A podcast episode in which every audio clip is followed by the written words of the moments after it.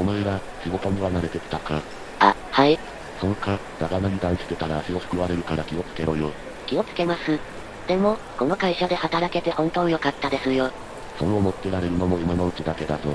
課長は気分で言うこと変えるし、係長は上にごますることしか考えてないから、下の者には理不尽な要求ばかりするぞ。